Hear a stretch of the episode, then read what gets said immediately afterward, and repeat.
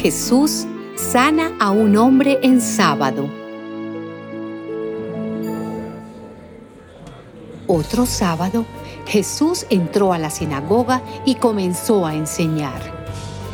Había en ella un hombre que tenía la mano derecha tullida y los maestros de la ley y los fariseos espiaban a Jesús para ver si lo sanaría en sábado y así tener algún pretexto para acusarlo. Pero él, que sabía lo que estaban pensando, le dijo al hombre que tenía la mano tullida, levántate y ponte ahí en medio. El hombre se levantó y se puso de pie, y Jesús dijo a los otros, les voy a hacer una pregunta. ¿Qué está permitido hacer en sábado?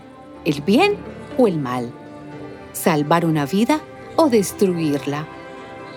Luego miró a todos los que lo rodeaban y le dijo a aquel hombre, extiende la mano. El hombre lo hizo así y su mano quedó sana. Pero los otros se enojaron mucho y comenzaron a discutir qué podrían hacer contra Jesús.